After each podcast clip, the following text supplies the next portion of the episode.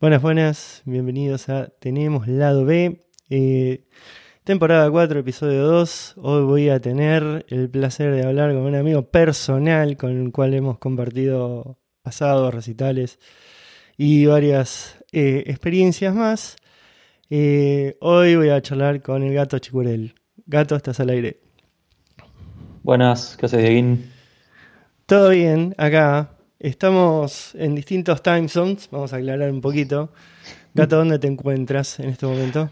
Ahora en Madrid. ¿En Madrid estás en Barcelona? Pará, la semana pasada hablamos, estabas en Barcelona, ¿cómo es? La semana pasada estaba en Barcelona. y menos eso fue hace dos semanas. Igual la semana pasada también estaba en Barcelona. Pero, a ver, pará, ¿sos nómade? ¿Cómo es? No, no, desde el desde junio del año pasado, después de 10 años residiendo en Washington, eh, y algún que otro sobresalto intermedio entre una cosa y otra, me mudé a Madrid. Eh, el tema es que viajar de acá a Barcelona, donde también tengo grandes amigos y, siempre hay muchos motivos para ir, lleva literalmente dos horas y media en tren. Así que es una opción obvia para ir un fin de semana porque sí. ¿Y qué de cierto que tenés más amigos de Roberto Carlos, gato? no sé, no los conté. Roberto Carlos contó un millón, yo todavía no. Conté. Según mi agenda son menos, pero bueno, siempre hay alguno que no lo tengo en el teléfono. Yo, les pongo en tema. O sea, cada vez que iba a la casa de este pibe siempre había gente nueva, todos hablando, siempre hablando con este pibe. No sé de dónde saca tanta gente. Tiene 3 millones de contactos, mil millones de amigos, no sé. Siempre fue así. ¿Cuántos asados compartimos, gato? En tu casa. Uf, qué sé yo no sé, yo perdí la cuenta.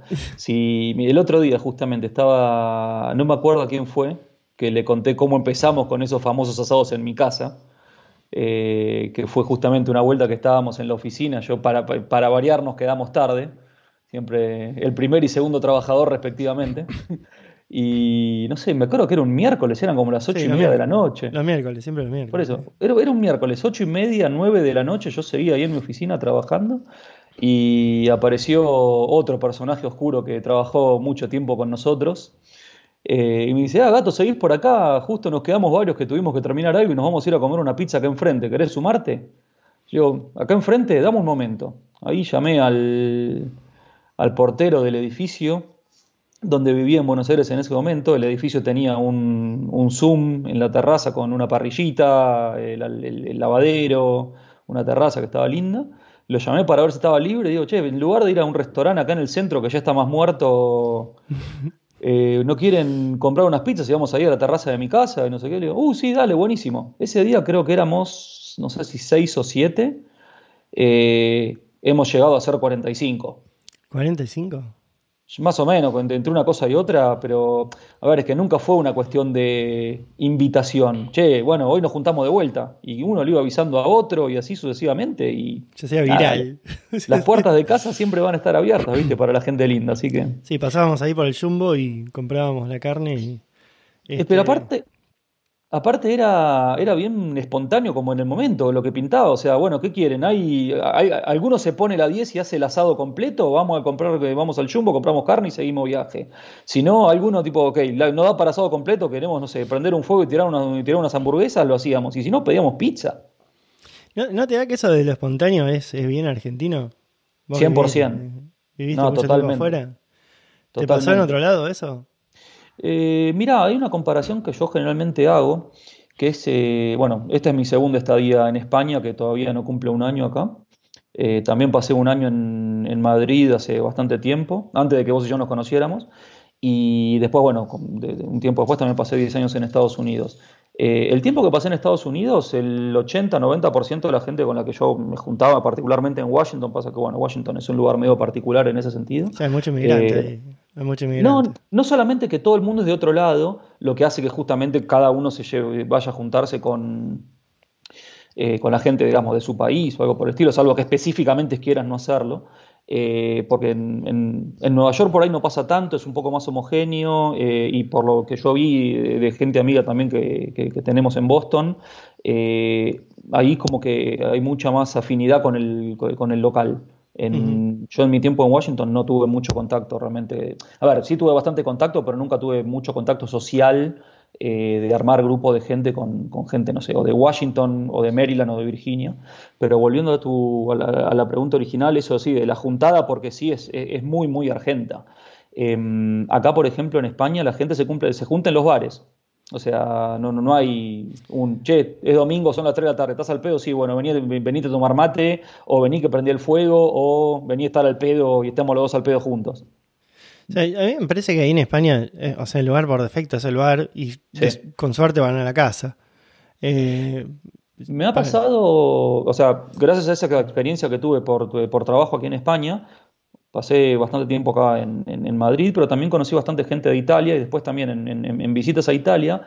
Me ha pasado como que cuando yo venía, después de vivir acá en España, venía de visita, la juntada era siempre en un bar. Ahora, cuando yo, por ejemplo, iba mm, a visitar a Italia, la gente que nos habíamos hecho amigos acá en, acá en España o después que después también fueron a Buenos Aires, era como que había que ir a visitar siempre a cada uno a la casa eh, donde también, cuando éramos obviamente más chicos, estaban, eh, estaban los padres, ¿viste? Los, padres y hermanos, y yo he tenido, digamos, eh, situación de llegar a, la casa de algún amigo, de un amigo mío de allá de Italia, donde los padres de, este, de, gente que, digamos, no era mi amiga directa, me dijeron, ah, sí que vos, el amigo argentino de los chicos que también los trató cuando estuvieron en Buenos Aires, ¿viste? Como que hay mucha eh, hay, mucha combinación entre lo social y lo familiar, y eso creo que lo tenemos muy heredado de, los italianos nosotros en Argentina. España sí. es 100% la juntada en el bar, 100%. Sí, y coincido con eso, que los tonos son más de juntarse en la casa y, se juntan toda la familia, que son 80, y, y, a morir, a comer ahí, a morir. Che, contame un poquito de tu estadía en Washington. O sea, son 10 años, es mucho. ¿Qué, cómo, cómo Casi 10 años fueron. Eh, a ver, em, durante bastante tiempo, después de, digamos, la experiencia esta que te cuento que tuve en España, a mí esa experiencia, tanto profesional como, como de vida, digamos, tener una primera experiencia en el exterior, me, cambió la vida. Después, bueno, cuando eso finalizó, tuve que volver a Buenos Aires a terminar la universidad eh, y siempre tuve la intención de eh, volver a vivir un tiempo en el exterior. Se intentó... A 12 años, gato. Está bien, no, estoy, estoy yéndome, digamos, estoy haciendo un preludio un poco largo. Eh, lo busqué, digamos, de varias maneras y la que terminó saliendo fue en un momento que estaba en Buenos Aires, hice una aplicación para trabajar en, eh, buscando, digamos, trabajos en el exterior. Me hicieron una oferta para trabajar un año como consultor en Washington. Eh, la verdad que no eran las mejores condiciones ni era el trabajo más estimulante, pero dije, bueno, quiero, o sea, sigo queriendo ir al exterior, es una oportunidad concreta después de buscarlo mucho tiempo. Eh, y nada, la acepté y me fui.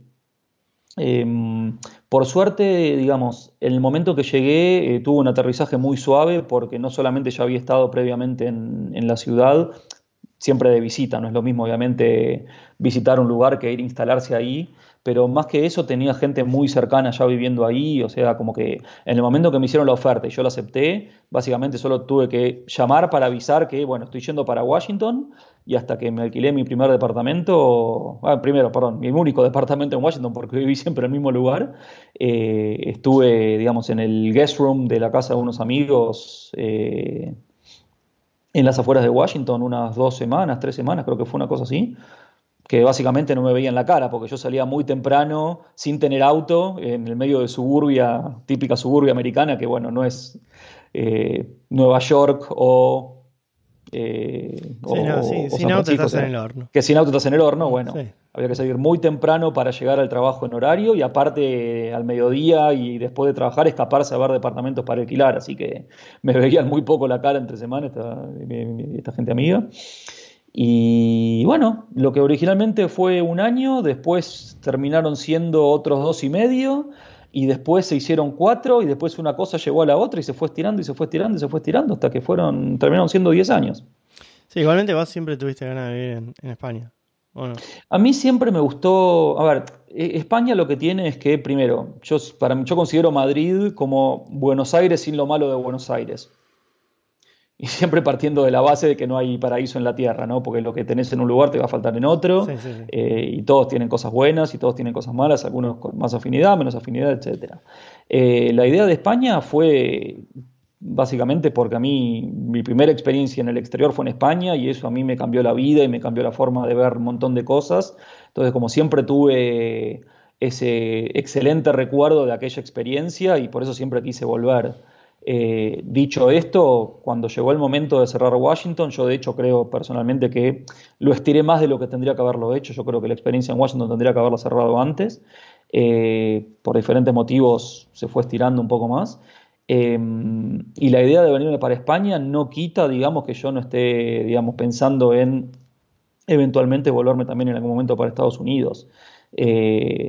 Es ahora, por ahora, digamos, estoy acá y estoy pensando que voy a estar acá un buen tiempo, pero si surge una oportunidad, como dice Don Corleone, una oferta que no se puede rechazar, será, evaluada, como tal, exacto. No, O sea, tener menos raíces que yo, básicamente. Es que si vos ves mi árbol genealógico, vas a ver nómade por todos los costados, o sea, medio como que se lleven la sangre eso. ¿Sí? No solamente nómades respecto de. A ver, mi padre no nació en Argentina eh, y Argentina no fue el, último digamos, no, no, fue el único lugar en el que vivió después de su lugar de nacimiento. Eh, mi padre nació en Turquía, después vivió en Israel, después se fue a vivir a Argentina. Eh, mis abuelos maternos vienen de Polonia y Letonia respectivamente y en todos los casos, tanto a ellos como a mis tíos, como a mis primos, no hay, o sea, no hay uno solo en la familia que le guste, no, yo acá estoy bien, ¿viste? o sea, todo el mundo le gusta viajar, a todo el mundo, y particularmente, o sea, no solamente viajar por conocer y por una cuestión cultural, de, digamos, de, conocer otras culturas y de, y de, visitar, digamos, eh, otros lugares, sino también y acá sí hay una cuestión, creo que es directamente total, digamos, muy familiar, que es el tema de nos mueve la gastronomía. A ver, ahondemos. a todos, o sea, todos somos eh, gourmands no declarados. Eh, gordos de alma, ¿no? Mi, abuelo era. Mi, abuelo era, era redondito. Eh, y todos tenemos un gordo en el alma. Sí, sí. Pero no gordo en el sentido de. O sea, la verdad que siempre todo el mundo come sano, no, no hay nadie, viste, que, que se la pasa tipo siendo una larva, comiendo, pidiendo delivery o comiendo en McDonald's. pero a todo el mundo, o sea, a todos nos, tipo, nos, llama la atención probar cosas nuevas, nos gusta, no sé, uy, abrió un nuevo restaurante de, qué sé yo, de Laos, vamos a probarlo, dale, buenísimo. ¿Pero te pasa eh, cuando viajas o te pasa en todo momento eso? Eh, mira, yo tengo una amiga acá en Madrid, que justamente nos hicimos amigos en Washington, que cada vez que nos juntamos, ella siempre me dice, vamos a cenar, pero te pido por favor no comida española. Vamos a lo que quieras, pero comida española no. ¿De dónde viene ese, esa solicitud barra reclamo? Yo viviendo en Estados Unidos, cada vez que venía de visita para acá, cuando yo voy de visita a un lugar, me gusta ir a los lugares donde van los locales. A mí las estrellas Michelin, la verdad que no me dicen gran cosa. ¿no? Eh, ahora me das, eh, me, mostrás un lugar que siguen haciendo el, eh, no sé, el cochinillo en un horno de barro que tiene 500 años. Y sí, si voy a estar tres días de visita en ese lugar, voy a querer comer ahí una vez, sin dudas. Ahora, ahora que estoy viviendo en Madrid, y no, la verdad que si como comida española es porque viene alguien de visita y lo llevo a hacer, no sé, algún tour de tapas o algo por el estilo.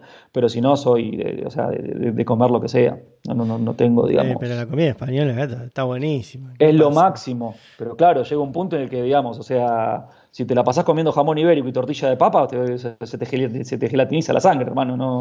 Bueno, son cosas que pasan, gato, pero ¿cómo no? son riesgos que hay que correr, boludo. ¿Cómo no y de nuevo, feliz de, feliz de correrlo, pero te insisto. Sí, a, ver, a ver, si estaría extremadamente gordo y no solamente de alma, si me pasaría todo el día comiendo tortillas. Y es algo que yo intentaría al menos. Eh, acá nosotros tenemos unos amigos españoles que también cada tanto nos juntamos y hacen tortilla y dicen, no, puede ser, boludo.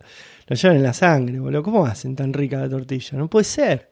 La parte graciosa es que justamente es el plato es, es, un plato emblemático de, acá de España. Vos vas a cualquier lugar en España y ves, tipo, querés comparar, querés ver cómo hacen la tortilla en ese lugar. Ahora, la papa viene de América.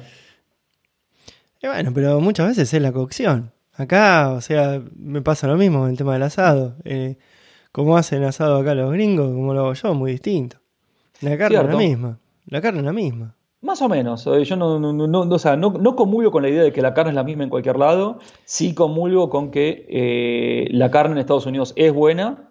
La no, no, pero pará, pará, pará. Yo te estoy diciendo un vecino acá. O sea, yo me voy a juntar, me junto con otro tipo que hace un asado acá y no lo hace igual que yo. Obvio. No, no, no lo hace ni mejor ni peor, lo hace distinto. Sí. Y bueno, o sea, por ahí pasa lo mismo. La carne usamos es el mismo lugar donde compramos yendo justamente al ejemplo de la carne, viniendo de Argentina y sabiendo cuánto nos gusta comer un buen asado a todos nosotros, eh, vos me llevas a un steakhouse o a una parrilla de a un steakhouse americano a una parrilla de barrio, yo voy a quedarme con la parrilla de barrio toda la vida. Bueno, pero sí, ya sé, boludo, eso, pero eso no es, ya sé, obviamente, porque también es un tema cultural, nosotros nos, crecimos comiendo ahí. Hmm, este, déjame darte otro ejemplo en un viaje que hice cuando todavía estaba viviendo acá en, vivía en Washington y vine justamente acá a España de visita, eh, de todas las veces que vine de visita, siempre paradas obligadas en Madrid y Barcelona para visitar, primero porque son lugares que son increíbles, o sea, vale la pena venir todas las veces que sea necesario, no es un lugar que vos, que no son lugares que vos decís, bueno, listo, ya lo conocí, checked, que pasa el que sigue. Hay lugares en el mundo así, para mí Madrid y Barcelona no lo son. En un viaje que hice hace no mucho tiempo, dije, bueno, no puede ser que yo de tantas veces que vine a España no conozco el País Vasco. Entonces me fui a hacer un road trip por el País Vasco, Bilbao, San Sebastián y todos los pueblitos que estaban por ahí en el medio. Estando acá en Madrid, una gente amiga me recomienda, bueno, ya que vas a estar eh, ahí en el País Vasco, aprovechá y comé y probá el chuletón vasco, que es una maravilla. ¿qué es el chuletón? Nada, es, eh, los americanos lo llaman el T-bone. Eh, la verdad, acá es, la calidad en el norte de España la carne es buena no lo voy a negar, pero la verdad que lo cocinan de una manera que a mí no me llama demasiado la atención para comerlo. Y si encima estoy yendo al País Vasco, que es el lugar en el mundo donde probablemente mejor se coma, en San Sebastián, volviendo a las estrellas Michelin, creo que está la, mayor concentración de estrellas Michelin de todo el mundo, y encima tienen unos mariscos de ahí del, del mar Cantábrico que son una cosa de locos. Ahora, yo vengo tres días, en, voy a estar, no sé, tres, cuatro días recorriendo el País Vasco, voy a comer carne que no va a compararse con la que a mí me gusta. No, prefiero comer toda clase de bichos de mar eh, que no tengo ni idea de cómo se llama, no sé, si me traes un, no sé, o sea, me sacas una sirena del mar y me la haces a las brasas, yo tipo, por lo menos lo pruebo, ¿viste? Sazonada. Exacto, sí, le pones tipo salsa de manatí si querés, ¿viste? Los ambientalistas que estén escuchando esto, por favor, aclaro, esto es una broma, obviamente no haría tal cosa. Las Pero... no existen, así que no. Eh, no, pero eh, estoy de acuerdo ahí, ¿viste? Porque uno también, o sea, si vos venís de la tierra de, de, la carne y comiste asado toda tu vida en un lugar donde se come bastante bien, y es muy difícil que vayas a comer carne afuera. Es como que vos, a un español, vas a llevarlo a Chichilo, ¿viste? A comer cornalito, ¿viste? claro, no. no, no, no creo que eso sea una gran experiencia, pero es por, por el bagaje que también tiene. No quiere decir que no sea rica la mm. comida tampoco. Este, pero a ver, abundemos con la gastronomía viajera. a ver, vos estuviste en Croacia, ¿no? Estuve en Croacia hace unos años, antes, de que se ponga de moda. ¿Qué, se come ahí? Ahí, eh, a ver, hay de todo un poco, también, mucho pescado, mucho marisco.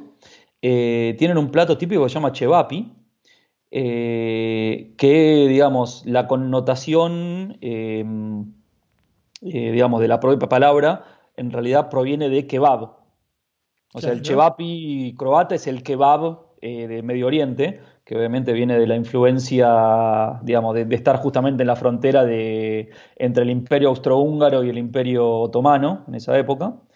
Eh, ¿Qué más se come en Croacia? Mira, una vuelta que estábamos cenando ahí, eh, me acuerdo que nos hicieron un. Lo que parecía un. O sea, a la, vista era un bife de chorizo, en realidad era, era atún. O sea, son un bife de atún Sí, sí, completamente. Pero era un bife de atún hecho a, las brasas que a la vista, te juro, tenía la, apariencia de un bife de chorizo. Ahora vos probás eso y era, y era atún. Era una exquisitez, no, no sabes lo que era eso.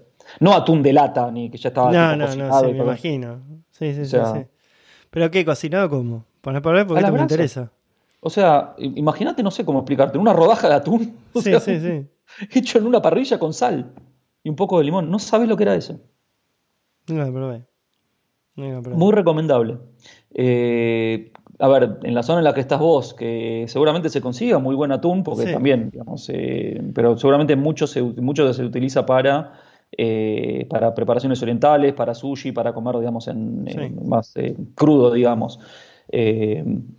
bueno, ahí los o sea, tienen, en todo lo que es la costa dálmata, tienen bastantes criaderos de atún eh, granjas, digamos, en el propio mar. Eh, que eso, digamos, o sea, se exporta por fortunas de guita a, creo que a Japón, bueno, sí, a países orientales, eh, pero bueno, lo que queda para, consumo local es, espectacular, una cosa espectacular. Yo quiero aclarar que estoy tratando de tomar un té que no saben lo caliente que está. Estoy tratando de abrir la tapa, no puedo abrir la tapa, entonces no puedo enfriar el té y lo tengo acá, está lleno esto. y tengo ganas de tomar el tecito, porque no tomé otra cosa, pero no puedo. No importa, perdón, y me distraje. ¿Y por dónde más estuviste por ahí, gato? Uf, ¿por dónde más estuve? Eh, mira, cuando fue el Mundial de Rusia, eh, el año 2018, también, o sea, tuve que planificar unas vacaciones. ¿Tuviste? Y sí, sí, sí, me vi obligado. Yo sé que suena medio sarcástico esto en la forma en la que lo digo, pero, a ver, por las maneras, por el, tipo de contratación que yo tenía en Washington, había digamos, determinadas circunstancias en las que a mí, digamos, me era conveniente eh, pasar determinadas partes del año fuera del país por tema de renovación de contratos, de eh, manejo, digamos, del estatus migratorio y todo eso. Eh, entonces, siempre entre junio y julio eh, trataba de coordinar las, eh, las, vacaciones. Bueno, en esa oportunidad fueron tres semanas que me tomé y caí, digamos, me saqué el pasaje de vuelta para llegar a Berlín, donde ya había estado, y para volverme desde Ginebra, donde también ya había estado unos años antes. Todo lo que hice en el medio, todo lo demás, era completamente nuevo, lugares que no había ido nunca. Y, y el viaje se fue, digamos, se terminó armando de una forma tal que pasé una semana con, tipo, con diferentes amigos, volviendo justamente a la referencia a Roberto Carlos. Eh, por ejemplo, la primera semana me encontré en Berlín con un amigo mío de toda la vida que tenía la intención de llegar viajando, no te digo a dedo, pero bastante parecido, eh, hasta San Petersburgo para ver algún partido del Mundial. Entonces, bueno, arrancamos, yo me encontré con él en Berlín, de ahí nos fuimos a Praga, que yo no conocía y él sí, y después nos fuimos a Cracovia, que ninguno de los dos conocía. Él después siguió viaje para... ¿Cracovia qué es? En Polonia. Polonia, ah, sí, es verdad, Cracovia. Sur de Polonia. Sí, sí, sí. Eh, eh, bueno, él después siguió para, para lo que se llama Leópolis o Lvov en Ucrania, Kiev, y después quiso llegar hasta, eh, hasta San Petersburgo tomándose un bondi toda la noche. ¿Para con qué pasaporte estás ahí? ¿Con qué entras a Ucrania? En ese momento yo no tenía la ciudadanía europea todavía, así que con el pasaporte argentino. ¿No necesitas visa para Ucrania? No, no, no, no para nada. No, en Europa creo que no hay ningún país con el pasaporte argentino que, para el cual necesitemos visa, ni siquiera para Rusia. Eh, no sé, habría que revisarlo. Hay un sitio que compara los pasaportes y te dice exactamente para. Yo, pensaba que Ucrania necesitaba Eslovenia. Eh, no. no. son todos. Eh, a ver, si bien no son parte, no son Eslovenia, creo que sí, pero Ucrania todavía no, y bueno, con el quilombo que está viendo ahora probablemente tampoco no está bueno ir, pero sí. No, a ver, no creo que vaya a ser parte de la comunidad europea o de la Unión Europea en el corto plazo, más allá de la afinidad cultural con otros países que sí lo son, porque yo, Polonia, Ucrania eh, son, digamos, culturalmente bastante similares.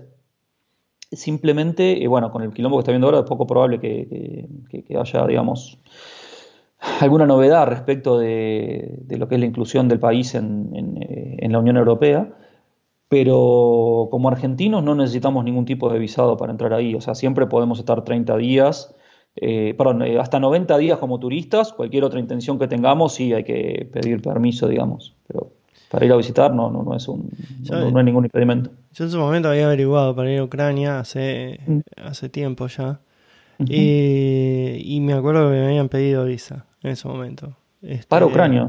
Sí, pero estoy hablando, no sé, 17 años atrás, una cosa así. Este, cuando yo estaba en Inglaterra. O me acuerdo de haber averiguado. Mm.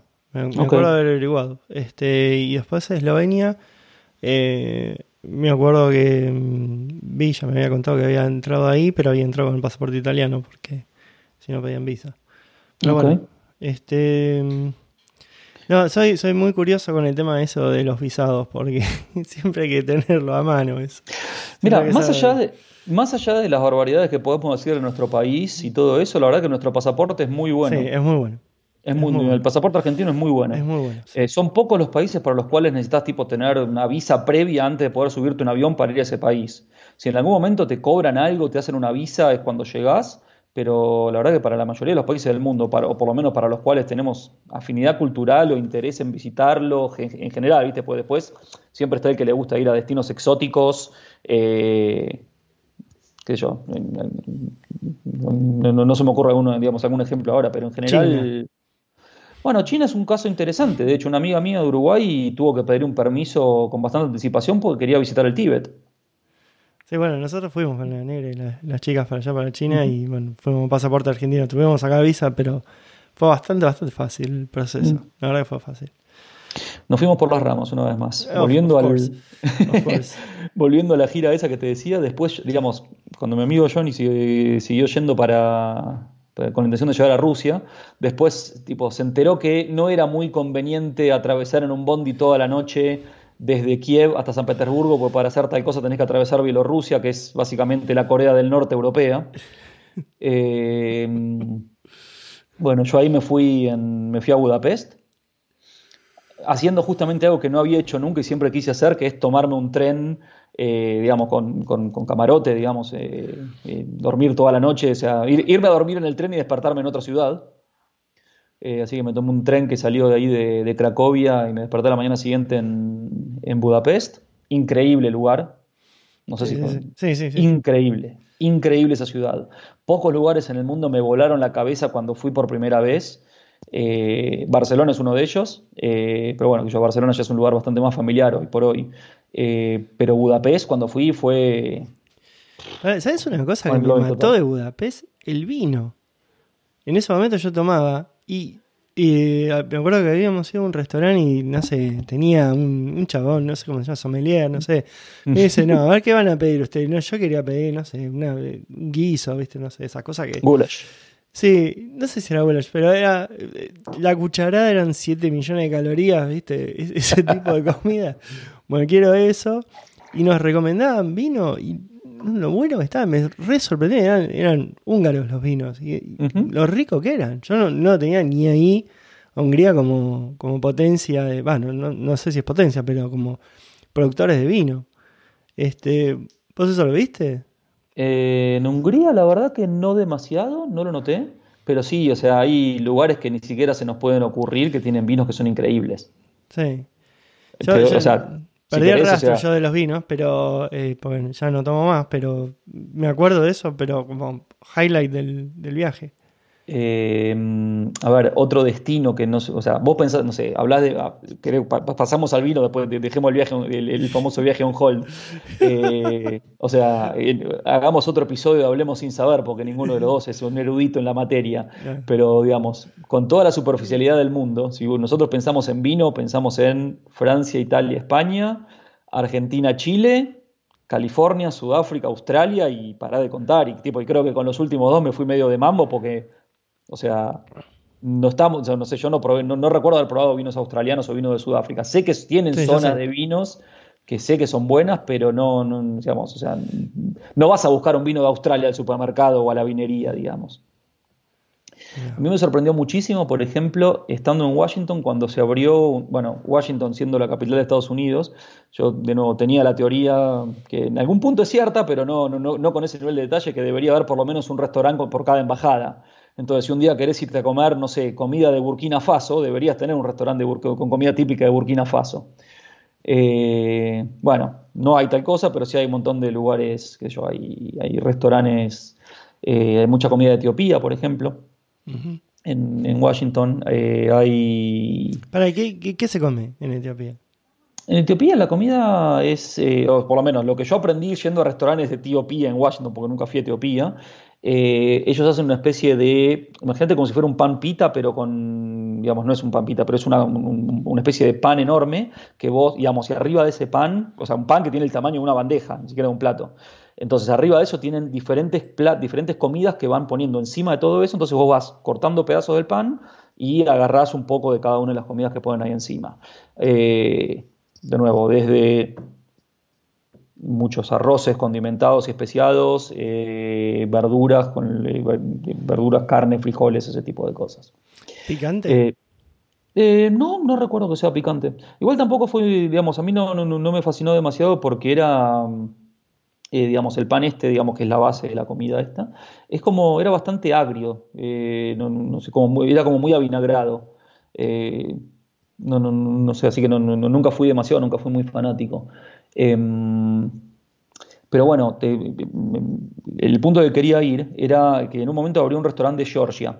No Georgia, el estado sureño, sino Georgia, el país ahí que es eh, vecino de Armenia, Turquía, Azerbaiyán.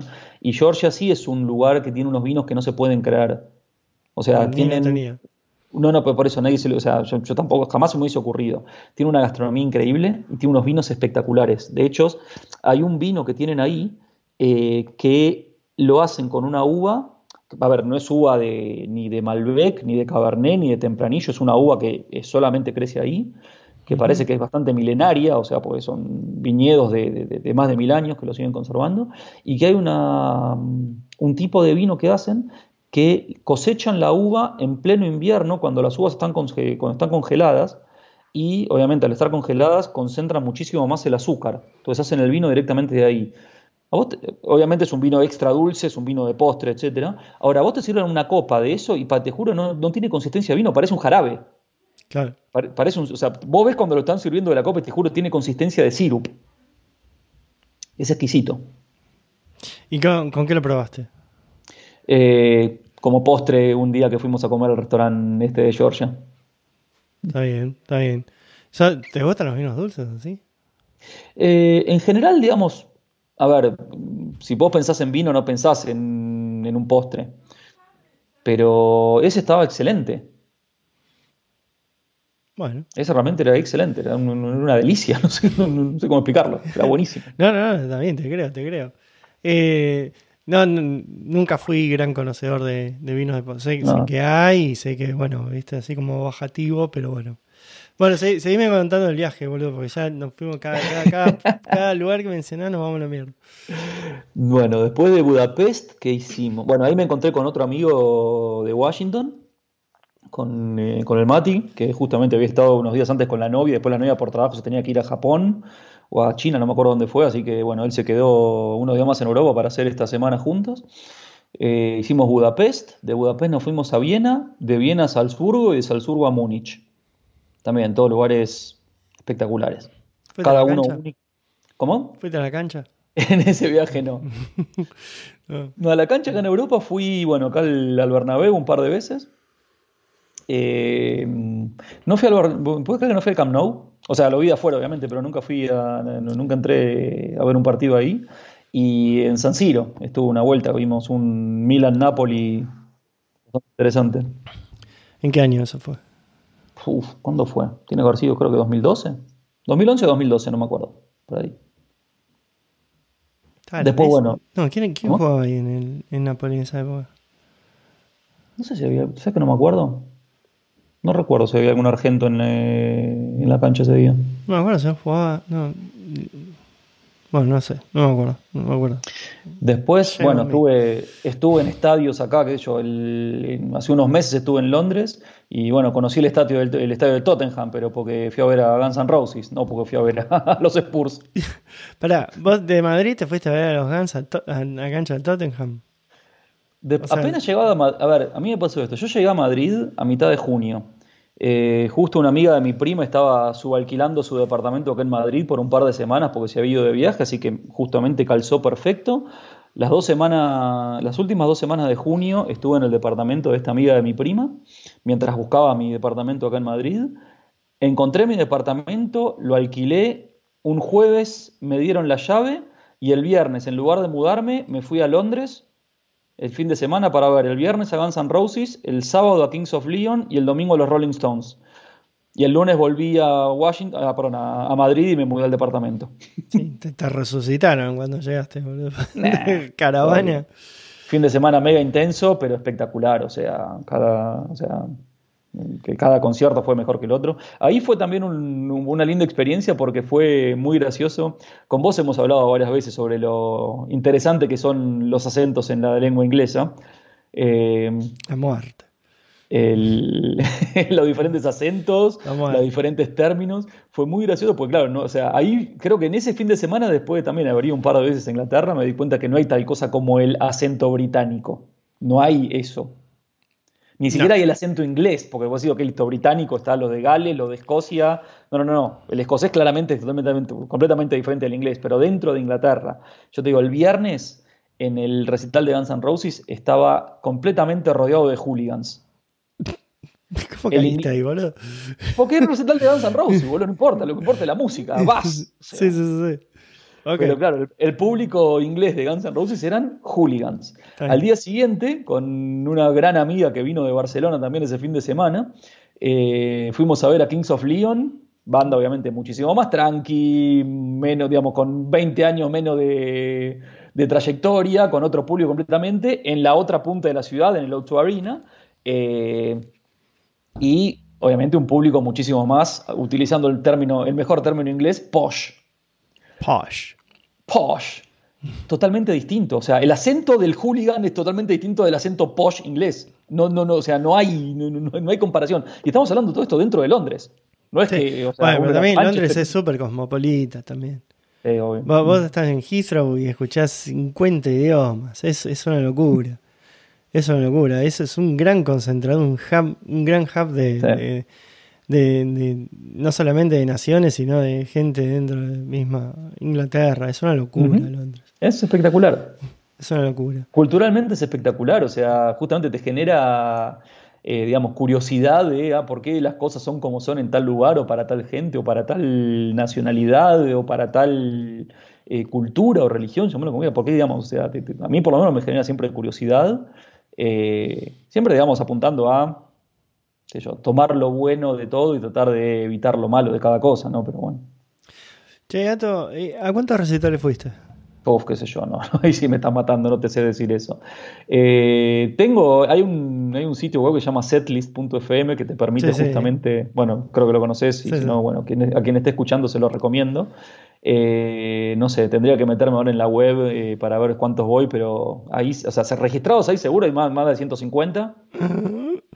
pero, mm, eh, a ver, muchos son de haber ido por ahí al a un festival y ver a más de una banda, o, o sea, no, es que, digamos, o sea, son 150 veces que fui a un concierto. No, no, no, sí. Eh, ¿qué, banda fue la que más fuiste a ver?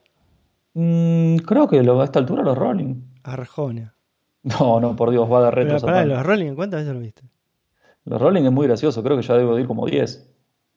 Y la, parte, y la parte graciosa es que la primera vez que fui, fui en el año 95 en Buenos Aires. Ah, en Buenos Aires, sí. Yo tenía, creo que 16, 17 años, no me acuerdo qué edad tenía. Tenía como 30 ya ahí.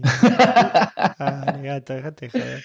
Eh, eh, yo en esa época, digamos, sabía quién era, sabía quiénes eran los Rolling Stones, porque, nada, porque, por, por cuestiones de cultura general, ahora ni, ni, en joda me sabía toda la discografía, ni sabía, digamos, qué tan bueno de un recital. Básicamente en ese momento dije, bueno, voy porque eh, estos tipos... No, son los Rolling y estos tipos acá no vuelven nunca más. Ese fue el racional, digamos, por el cual digo, bueno, che, están viniendo, están viniendo bandas, vamos a verlas porque acá está el culo del mundo, no vuelven nunca más. Bueno, desde aquella vez lo vi 10 veces. ¿Y dónde los viste? Y, todos en lugares distintos. En Buenos Aires, espera, los vimos, yo los vi en Buenos Aires en el 95, que hicieron la gira de, de Voodoo Lounge. En el 98 que hicieron la gira de Bridges to Babylon. En el 2006, no me acuerdo qué gira fue, creo que Bigger Bang, creo que fue en esa época. o sea, me acabó el amor por los Rolling Stones a mí con esas dos giras. y después y después justo me pasó que cuando llego a Washington, ellos habían hecho una, eh, una cuando yo a Washington, eh, justo habían, terminado la gira de los 50 años. Yo llegué a Washington a principios de diciembre del 2012 y creo que a mitad de diciembre eh, cerraron la gira de, los 50 años de la banda, creo que en Nueva York. Y bueno, no me pude escapar porque estaba de nuevo buscando departamento, con trabajo, etcétera, ¿no? al año siguiente decidieron extender la gira para ir a lugares a los que no habían ido. Entonces anunciaron recitales en Boston y Filadelfia. Yo compré entradas para Boston. Después, por entre una cosa y otra, terminé sacando también entradas para verlos en Filadelfia una semana más tarde. Y después anunciaron el mismo con tipo que, iban a hacer la de concierto también en Washington y conseguí entradas para verlos en Washington. O sea, pero pongamos contexto, por la gente que por ahí no tiene tan presente el mapa de Estados Unidos. O sea, de Washington hasta Boston tenés dos horas y media de avión para empezar a hablar. Una, una hora y diez minutos. No. Sí, el vuelo, es, el vuelo es cortito. Si tenés, si querés, ahora, si tenés que hacerlo por ruta, son ocho horas de ruta. Pero volando es cortito. Parece que me estás cagando, boludo. Te digo que no. una hora, Una hora y, a Boston. Hora y media con toda la furia. ¿Y de Boston a Filadelfia cómo vas? ¿Qué vas en Amtrak? No, no, a ver, no es que fui, eh, a ver, podés ir en Amtrak, sí, pero no es que me fui, o sea, no, es que hice un road trip para verlos, o sea, volé un fin de semana para verlos en, en, en, Boston, me volví a Washington, a la semana siguiente me tomó un bond y los vi en Filadelfia, y una semana más tarde los terminé viendo en Washington. No me preguntes cómo, pero dos de esos tres conciertos, o sea, los vi tres veces en dos semanas y dos de esos conciertos los vi adentro del VIP, o sea, en el, adentro del escenario. ¿Se, eh, puede preguntar o no queremos saber cómo llegaste? Sí, a ver, una sí se puede preguntar. la otra no. La otra mejor no. La otra es una obra de arte que hicimos con, mi mejor amiga. Eh, básicamente nos mandamos, o sea, mi mejor amiga es uruguaya, así que no quiero decir una argentinada para no ofender, eh, pero una rioplatensada total y absoluta. Pusimos cara de gato de Shrek y no sé cómo conseguimos pulseritas para meternos en el, en el, en el lounge en Filadelfia. Pero la de Boston, eh, digamos, ellos venden entradas, o sea, cada vez que salen de gira eh, y publican, digamos, la venta de entradas, vos sabés que hoy por hoy, digamos, las entradas, vos, te puedes comprar una entrada, dos entradas, revender la segunda al doble de lo que la pagaste y ir a ver gratis un recital. Eso sin contar, digamos, la gente que se dedica como negocio propio, que me, realmente me dan ganas de cagarlos a trompadas, la gente que va, compra entradas, te las agota y se pone en la puerta del, estadio a venderlos o a venderlas online a precios... Y, no, aparte es, es, legal, es legal, o sea, vos tenés aplicaciones, o sea, mismo Ticketmaster y StubHub, te, te, permiten hacer reventa, o sea, un negocio. No te miento, o sea, más de una vez me han salvado las papas cuando querían un recital y ya estaban todas en las entradas agotadas. El tema es que justamente en muchos casos el 80% de las entradas se termina agotando porque hay gente que se dedica a ese negocio. Entonces, bueno, después también está en vos decir, bueno, ¿qué tanto quiero ver esta banda como para aguantar hasta último momento para que el que compró entrada con intención de sacarle una diferencia se las tenga que vender al costo más baratas para no metérselas en, en sus partes? Más de una vez, a ver, yo he visto recitales por 15 dólares solamente por eso. Y comprando entradas dos horas antes de que empiece a tocar la banda. Sí, bueno, pero bueno, eso es un riesgo tremendo. Volviendo a los Rolling Stones, ellos venden eh, una pequeña cantidad de entradas que son anti-reventa. ¿Qué significa que son anti-reventa? Vos vas y las comprás, pagás dos mangos, porque digamos son más son deben costar más o menos la mitad de lo que cuesta la entrada más barata en el culo del escenario, digamos, arriba de todo y, que, necesitas, digamos, eh, binoculares para ver el escenario. Bueno, estas entradas cuestan en general la mitad o menos. Em, y vos no te enterás en qué parte del estadio estás hasta que no las vas a, a retirar el día del concierto. Entonces, para retirarlas tenés que mostrar que vos sos el que hizo la compra con, con, un, con un ID, con una identificación y con la misma tarjeta de crédito con la que la pagaste. Ahí mismo te dan entradas, te dan un sobre y en el sobre te enterás cuál es tu ubicación. Puede ser en el VIP, puede ser en el culo del estadio, puede ser eh, en una ubicación muy buena que otra persona que tenés sentada al lado pagó fácil 10 o 12 veces más que vos. Y otra cosa que hacen es si a vos, por ejemplo, te dan, em, eh, o sea, vos compras esas entradas y no te sale, por ejemplo, para ir al VIP, por ahí te mandan a una sección del estadio que mandan a todos los que tienen esas entradas. Y si, por ejemplo, están en un estadio más o menos grande, cuando eh, ven que ya hay entradas que no se vendieron, van a buscarte a vos que compraste las entradas anti-reventa y dicen, bueno, gente, tenemos un par de ubicaciones mejores, ¿alguien las quiere? Entonces yo, por ejemplo, eso en el recital de Washington estaba literal, casi atrás del escenario, te diría, en la última bandeja, vinieron a repartir estas entradas y terminamos adelante en la, primera bandeja. Corriendo, obviamente, o sea, tuvimos que correr porque ya había empezado el recital para tener una ubicación mejor. Pero bueno, ese es un mecanismo justamente de entradas anti-reventa. En el caso de las que compré para el concierto de Boston, tuve suerte y me pasó. o sea, literalmente, cuando nos dieron las entradas, nos dijeron: Espero que no les moleste ver el concierto de pie. no. Yo estaba pero, Pero ¿por qué las bandas hacen eso? Eh, no, no son las bandas, son los Rolling Stones en particular.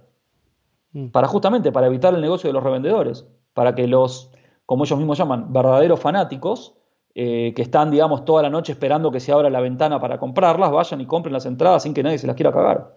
Mm. Ok. ¿Qué, contame más de recitales. bueno, eh, creo que a la otra banda, o sea, a ver, a, los Stones creo que los vi 10 veces, no sé, tendría que fijarme ahí en el setlist. Eh, fui a YouTube muchas veces también, espectacular en vivo. Sé que no es de tu, de tu mayor agrado, pero en vivo son una cosa de locos. Eh, a Soda Stereo tuve la suerte de verlo varias veces. Y acá se me cayó el DNI. Eh, a, McCartney lo vi en vivo muchas veces. Eh, Pearl Jam lo, lo, vi en vivo varias veces. De hecho, creo que, el, si hago memoria, creo que el último, no, no, fue el último concierto al que fui, pero después de esta locura que te dije, que fui en tres días a Londres a ver tres recitales, un par de semanas más tarde me fui, a, me fui cinco días a Ámsterdam. El día que llegué lo fui a, fui a ver a Kiss que no los había visto nunca, que están en su gira de despedida, que ya lleva como cuatro años, pero no los había visto y la verdad que no yo, Yo los vi el año pasado a Kiss y me encantaron. es espectacular. Es espectacular. Viejo decrépito, boludo, pero te rompen la cabeza como suena. aparte, el show es un espectáculo. o sea, para la segunda canción ya habían tirado suficiente pirotecnia como para invadir Rusia. Eh, fue, no, no, fue buenísimo. La verdad que quedé fascinado con ese concierto. Sí, sí, sí, espectacular. Yo tocaron acá en Sacramento en un festival y, era raro porque había mucha gente que muy joven y medio como que les, daba cringe ver aquí, ¿viste? entonces estábamos, y, pero estuvo buenísimo, la verdad que estuvo buenísimo, fue apersonaban de puta madre. Suenan genial en vivo, tienen toda la onda. Eh, Gene Simmons y Paul Stanley, la verdad que la descosen. La rompe, no, no, son, son una locura. Eh, la verdad que me, encantó. Y bueno, y después, esto fue un jueves, o sea, yo viajé el jueves a la mañana a Ámsterdam, el jueves a la noche vi esto, estuve trabajando tanto el jueves como el viernes desde un coworking space. El fin de semana aproveché para pasear por Ámsterdam, que la única vez que había estado ahí había sido en invierno, así que aproveché que era verano y estuve paseando por ahí, hermosa ciudad. Eh, y después me acuerdo que Pearl Jam eh, Eddie Vedder había tenido un problema en las cuerdas vocales, porque creo que el recital de París había sido en un festival al aire libre, y fue el mismo, en el mismo momento que hubieron unos incendios forestales en las afueras de París, como que París se llenó de humo, y, bueno, tuvo que ir suspendiendo cada uno de los recitales, y en Ámsterdam iban a cerrar la gira con recital el domingo a la noche y el lunes a la noche. El, yo tenía entradas para el domingo cuando me anunciaron que vendieron, que, se, que el eh, como es que habían suspendido el recital del domingo, automáticamente fui a comprar entradas para, el para ver si conseguía, si aunque sean reventa, entradas para el recital del lunes, conseguí y, ahí de nuevo, son Pearl Jam. O sea, Pearl Jam para mí es... Eh, a ver, todas las bandas van a cualquier lugar del mundo y dicen son el mejor público del mundo, etcétera, etcétera, la típica, o, o se ponen la camiseta de fútbol del país, etcétera.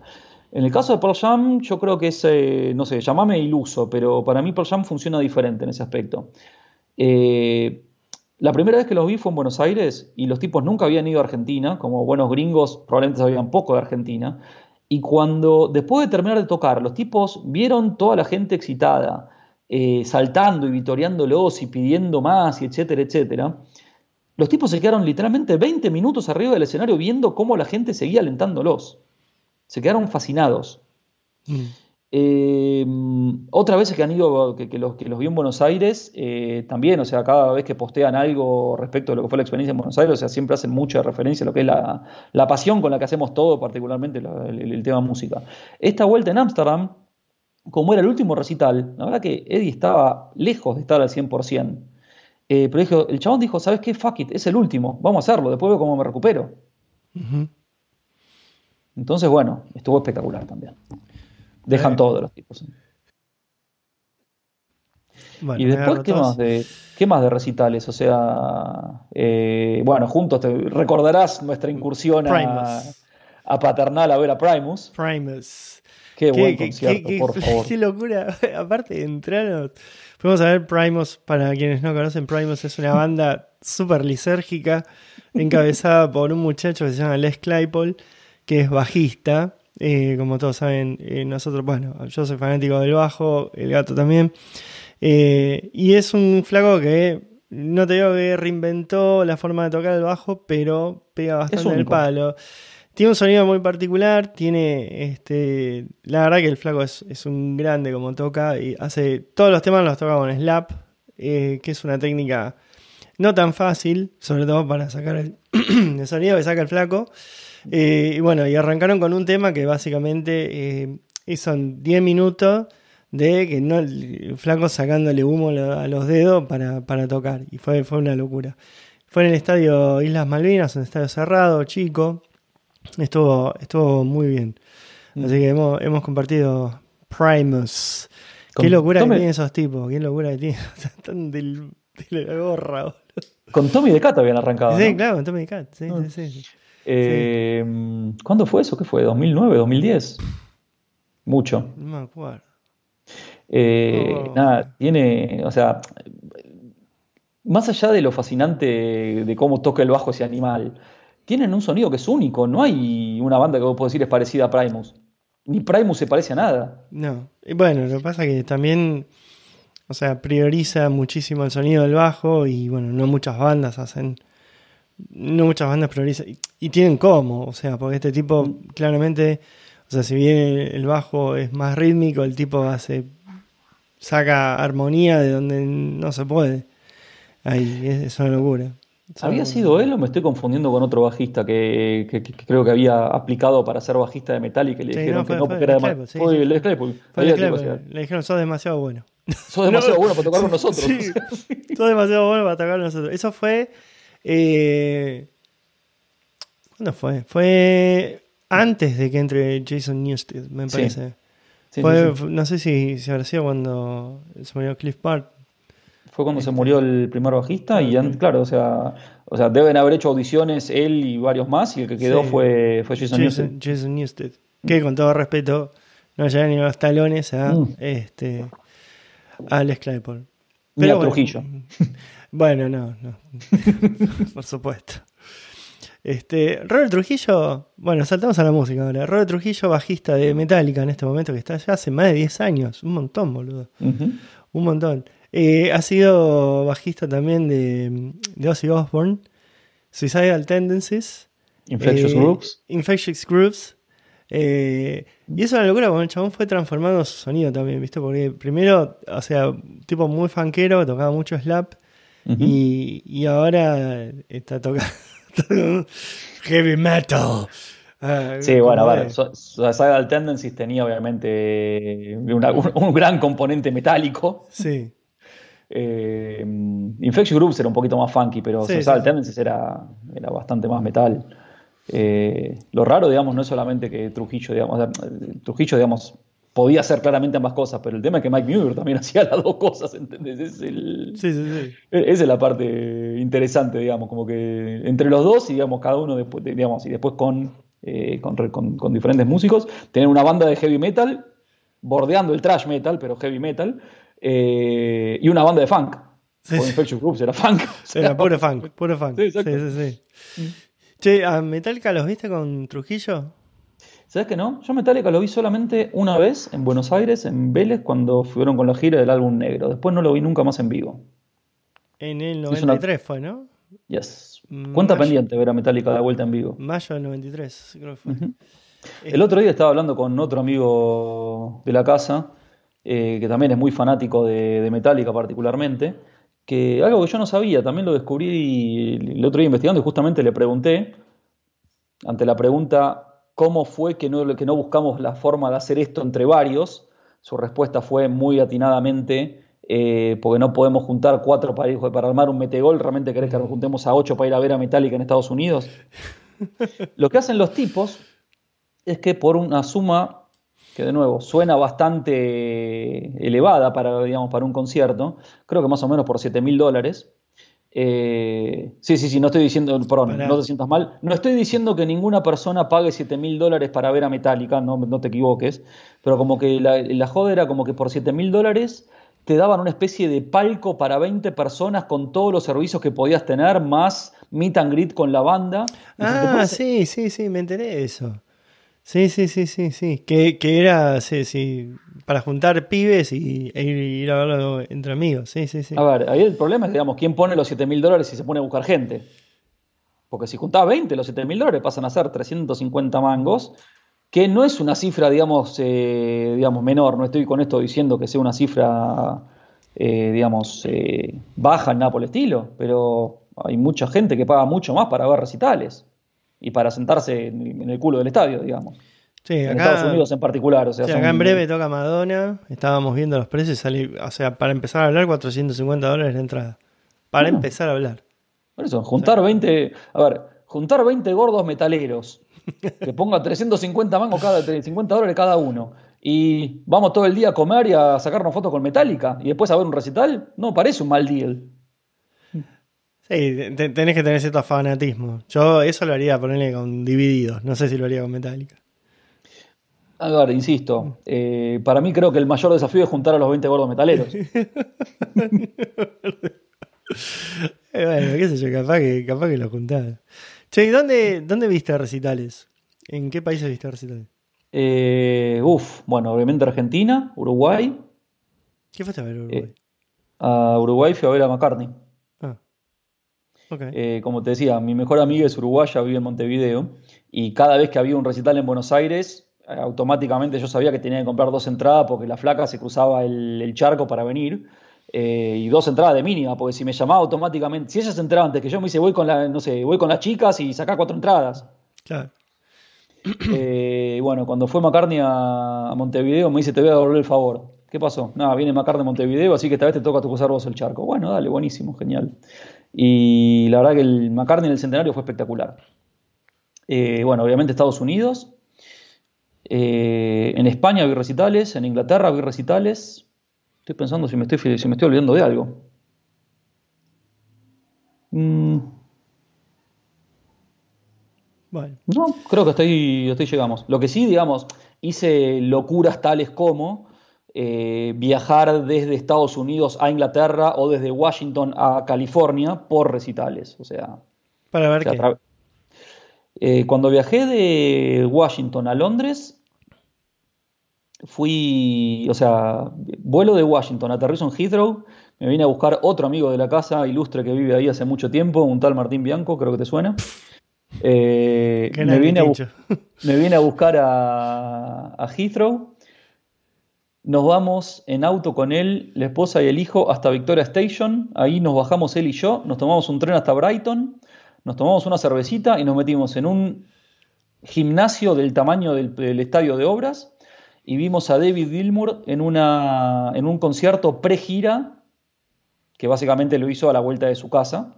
Eh, y fue por lejos lo que más me voló la cabeza desde que alguna vez vi una banda en vivo. Eso fue una cosa de locos. Y después, eh, por ejemplo, viajando de Washington fui al Desert Trip. El Desert Trip fue, no, sé si vos sabés lo que fue. No. Es, eh, Contanos. El Festival de Coachella, mm, te suena seguramente, es un festival que se hace todos los años en el medio del desierto en California, que son unas tres horas desde, desde Los Ángeles, calculo. Sí, es el medio de la nada eso. En el medio de la nada, o sea, literalmente. Es Va, el medio de la nada entre comillas, porque la verdad que el venue se llama Indio Polo Club, o sea, si un, un club de polo en el medio de la nada, algo de civilización debe haber, me imagino. Pero, escúchame, te arman Las Vegas en el medio de la nada acá, está tipo. Es cierto. Es un buen punto. Pero bueno, me tomé un vuelo desde Washington a Los Ángeles, me alquilé un auto, manejé. Esto fue un viernes, aprovechando también la diferencia horaria.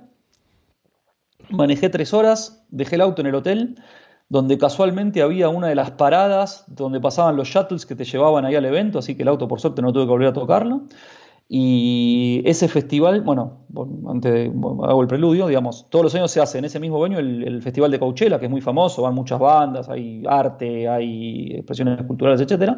Pero este, ese año hicieron lo que llamaron el Desert Trip, que entre, eh, digamos, los apodos que le pusieron lo llamaban el Old Chela, o el Coachella para viejos, donde el primer, donde el primer día eh, tocó primero Bob Dylan y después eh, los Rolling Stones. Al día siguiente tocó Neil Young y después Paul McCartney. Y un día más tarde tocó The Who y después Roger Ah, Waters. yo me acuerdo, pará, me acuerdo de esa recita, que fue, pero tremendo el line-up. Ujú, Tremendo line-up. Exacto. Así que sí, me tomó un vuelo de Washington, manejé hasta el, hasta el medio del desierto, vi esos tres días de festival, seis bandas, una, una tras otra. Al día siguiente mm, me, tomé, agarré el auto, me fui, o sea, me había sacado la ida hasta Los Ángeles y con el auto después me fui a devolverlo en San Diego, que yo no había estado nunca en San Diego, así que recorrí un poquito ahí la costa de La Joya, La Joya Cove y todo eso. Después recorrí un poquito la parte de San Diego, Coronado y eso. Devolví el auto y me tomó un vuelo a la noche, un Red Eye, directo La a muerte. Washington. Rey de Y- la muerte. La muerte en vida y literalmente parecía cuando llegué a la oficina al día siguiente mis ojos estaban bien rojos y no por ningún motivo lisérgico ni fuera de ni fuera de la ley porque Che, ahí en el recital ese, ¿cuánta gente había? mucha no sé si hubo, si hay si hubieron estimaciones de eh, de, de cuánto fue, de, de cuánto fue digamos a cada pues fue dos fines de semana seguidos o sea viernes sábado domingo y viernes sábado domingo yo fui a los primeros eh, pero el lugar era gigante el lugar era realmente enorme eh, insisto un campo de polo Sí, eso, no sé, por lo menos, no sé, más de 100.000 personas juntas. Sin dudas. Sí, sí, sí, sin duda. Ah, aparte, para, para traer a todos estos pibes tenés que juntar gente. ¿Mm? No, para tener que tener infraestructura para alojarlos. Era muy. A ver, yo me quedé en un hotel. Eh, pero ahí podías, por ejemplo, ir con tu, con tu camper, con tu casa rodante. Podías alquilar unas tipis, o sea, unas. unas eh, ¿Cómo se llama? Unas eh, carpas indias y quedarte ahí, en el mismo lugar, ¿no? Eh, había un montón de opciones de alojamiento. Yo opté por el hotel, me pareció un poquito más civilizado, aparte, de nuevo, entre Para la diferencia horaria, el manejo. ver, yo, para mantener ciertos hábitos de higiene. Pero, a ver, una cosa es ir a un festival estilo Coachella, que digo, bueno, listo, que sos pendejo, te la bancás, vas a, vas a hipearlo un rato. Eh, otra cosa es, digamos, esto era, tenía como target, o sea, cinco generaciones de personas. O sea, porque había Sí. gente, no te miento, de 80 años y, y, y preadolescentes Sí, sí. además de además nosotros. Y aparte era un evento para ir todo el día, porque yo ponerle que la primera banda tocaba, no sé, de 8 a 10 y la otra de 10 a 12, o ponele, pero vos ahí podías llegar al mediodía, buscar algún lugar a la sombra porque el cal- el- el- te daba el sol y realmente Sí, era, te rompes. te, era- te- te- te rajaba la piel, pero había un montón de puestos de, también de diferentes comidas étnicas, o sea, era para estar ahí paseando todo el día, charlando con gente. Yo en un momento me acuerdo, fui, eh, o sea, desayuné en el hotel, fui para ahí como a las dos y media, tres de la tarde, me compré algo para picar y nada, me senté en el único lugar que encontré con sombra, que era una mesa con una sombrilla, que había una señora y dos señores que podrían tranquilamente ser nuestros padres. Eh, y nos pusimos a charlar, o sea, los tres retirados, uno contaba que había visto los Rolling Stones 25 veces, eh, otro que era, no sé, se había retirado de, la industria financiera en, en Manhattan y decidió irse a Los Ángeles por el clima. Eh, nada, ahí vas ahí charlando con la gente. Entonces yo les contaba que era de Argentina, vivía en Washington. Oh, mirá, qué interesante esto, lo otro. ¿Te fuiste a Glastonbury? No, no fui a Glastonbury, esa es otra cuenta pendiente. Eh, no sé, ahora que estoy de este lado del, del Atlántico, voy, voy a intentar te, ir a algún. eh, Te conviene, ¿no? Bueno, no sé, ahora no, sé cómo serán los line-ups, pero en Glastonbury fue, fue una locura. Las bandas que tocaron. ¿Vos fuiste? No, no, yo no fui a Glastonbury. Ah. No, no, no fui nunca a, a- Yo en realidad nunca fui fan de los festivales, porque son muy demandantes a nivel esfuerzo. El festival lo que tiene, más allá, digamos, de todo lo que lo rodea y de toda la onda y etcétera, etcétera, si a vos lo que te gusta realmente es ver una determinada banda, antes de ver esa banda, primero tenés que ver otras 23 y segundo, a la banda que realmente te guste y por la cual vas a ver, la vas a ver menos tiempo que en un recital de esa banda. Sí. Ese es el grave problema de alguna forma de los festivales.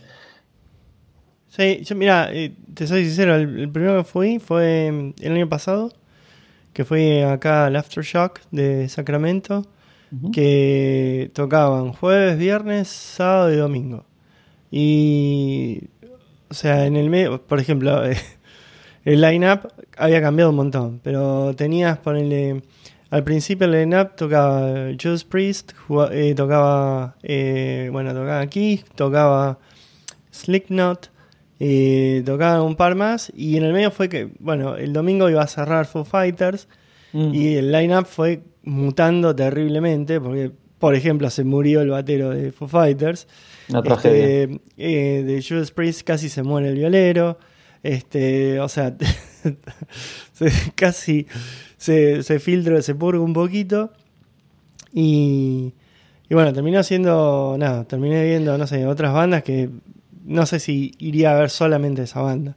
¿Ese fue el festival que terminaron metiendo a Green Day? Porque Foo No. Fighters no pudo. No, no, no. Ah, ok. Eh, no, no, no, no sé quién tocó. No, Mm, me parece que hubo- no tocó Green Day. En algún festival del año pasado, después de que pasó lo de Taylor Hawkins, insisto, una Sí. tragedia horrible, eh, no me acuerdo, o sea, metieron a Green Day por la ventana como de un día para, de sorpresa, como de un día para el otro, le dijeron, che, ¿podés tocar? Sí, la, tranquilo, le damos. No, no fue. Este, no creo que haya sido. Porque me hubiera interesado ir a ver a Green Day. No los vi nunca. Mm, excelente también en vivo. No, no, no los vi nunca. Mm. Pero bueno, nada, los festivales, ¿qué pasó? Nosotros llegamos, yo llegué a las 5 de la tarde y ya a las 9 estaba que me quería pegar un tiro. Este, no, tenía un sueño tan cansancio que no podía más de estar parado, ¿viste? Eh, y eso había ido con un par de amigos, ¿viste? Con- o sea, no estaba solo, pero, pero es muy, para mí es súper demandante. Es, es para hacerlo más de pibes. Lo es, mirá, a ver, te cuento una, una historieta. Eh, ACDC a Buenos Aires, si mi memoria no falla, fueron dos veces. La primera fue en el 96. Yo en el 96 tenía 17, 18 años. Eh, vamos con los pibes del colegio, nos metamos adelante de todo, eh, genial, ACDC, eh, Hells Bells, eh, You Shook Me Like Long, ahí metiéndonos en el medio del quilombo, en lo que implica, lo que implica tener un recital en el río en el medio del quilombo. Sí, Cuando ACDC vuelve a Buenos Aires, fue en el año 2010. 2009. ¿2009 o 2000 2009 fue? 2009, 2009, 2010, pero bueno, habían pasado unos 15 años Mm, y no nos estamos haciendo más jóvenes. Not really. Bueno, ahí sí, sí, en el 2009 o 2010, que sigo sin recordar exactamente qué año fue, fuimos con un amigo mío del colegio, con quien habíamos ido en el 96, y después fuimos con otros dos ilustres ex compañeros nuestros de trabajo, eh, el benemérito Juan Pedro Pereira Oh, y la afamada Carolina Becerra. JP. Eh, en, es- en ese momento dijimos, escúchame, si cuando éramos pendejos nos mandamos al pogo, mandémonos al pogo y al diablo, ya fue. No, no, not a good idea. Lo que la sufrimos. O sea, yo no tengo recuerdo de haber salido averiado del recital de ACDC sacando mis cuerdas vocales, porque bueno, me metes en un recital y yo tipo, nada, la quedo ahí en ese sentido. Pero fue, de nuevo, fue bastante intenso tratar de ir para adelante en River en ACDC. Pero dale, boludo. Y sí. Sí, qué sé yo. Yo hoy, yo ya, ya me da como. Me da miedo ir a la platea directamente. Esto. yo sí, Bueno. ma- hace 20 años yo iba a todos los recitales, iba de dividido, Baranda y Arnedo, siempre para, para ver al chabón. Y, pero, pero no, ahora yo. Ni por casualidad, ni por casualidad. No, por eso. Bueno, eso justamente. Vuelve a, vuelve a traer a colación el- la promo de Metallica. Un palco, un Sí. palco con catering. Claro, y es para la gente que ya está del otro lado del mostrador, que ya es un billete, ¿viste? Y que, que todavía le si- sigue escuchando la banda. Sí, yo. Sí, sí. Bueno, a ver, eh, contame más de viajes, gato. Este, ¿qué, ¿Estuviste en Asia? ¿Sabes qué no? Eh, lo más. Ah, perdón, sí, perdón, sí estuve en Asia, pero no en, no en el sudeste asiático, ni en Asia, ni en el extremo oriente. Lo más hacia el occidente que llegué, digamos, si vemos un, mapa, un globo terráqueo, eh, es. eh, acá orientame vos, creo que California o British Columbia, no sé qué está más hacia occidente. Y hacia el oriente lo más lejos que llegué fue Jordania.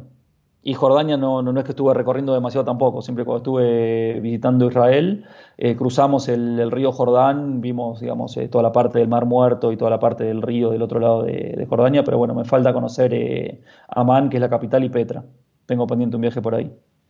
Pero no, yo la verdad que me enfoqué muchísimo en Europa, o sea, siempre me gustó, desde que puse un pie en Europa es como que siento que tengo la necesidad de, de conocer toda Europa antes de, de concentrarme en otros destinos, cosa que técnicamente tampoco es algo muy, muy prudente, porque técnicamente los destinos exóticos deberías hacerlo cuando sos más joven y más aventurero y, de nuevo, por más que yo me haga el chiquito, el pendejo y todo lo que quieras, eh, está- ya está años- mucha mierda, gato. Ya, ya fue. No, habla por vos, boludo, yo, me la re- yo todavía me la banco. bueno. Pará, pará que me agarró tos. Ah. ¿Pudiste abrir el té? No, no pude abrir el té. Y, e intenté como 150 veces durante esta charla y no lo pude abrir. Y voy tomando de a poquito y la paso mal. Y me pregunto por qué mierda agarré este tumbler. Pero bueno. Eh, ¿Pasas qué cosa? Bueno, no, y qué. A ver, qué, próximos tres viajes que tenés planados así para, para recorrer.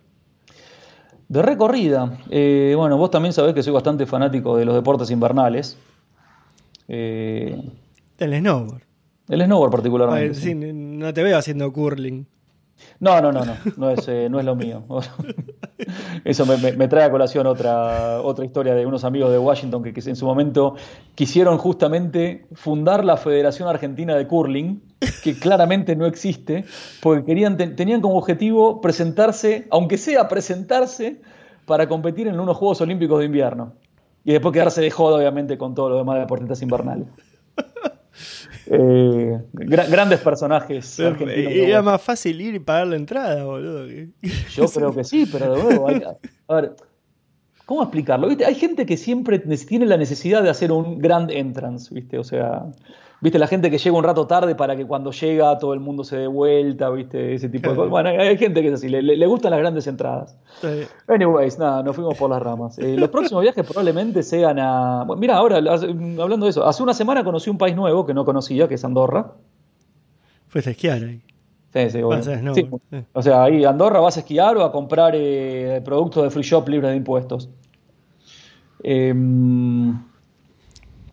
Próximos viajes. Probablemente el próximo viaje sea a Ámsterdam nuevamente para encontrarme con unos amigos que tuvieron la fortuna de ser padres el año pasado y en lugar de esperar a que su hija sea tenga una edad en la que pueda disfrutar justamente de hacer turismo y esas cosas, dijeron, no, ¿sabes qué? No importa, la nena, tiene, la, nena no tiene un año, pero nos vamos a ir a conocer Finlandia y después nos vamos a dar una vuelta por Ámsterdam. Ok. perfecto.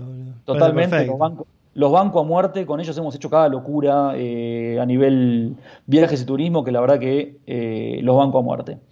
Y después estábamos hace un rato, justamente antes de empezar esta, esta grata llamada, eh, hablé con otro personaje oscuro que, bien conoces. Oscuro.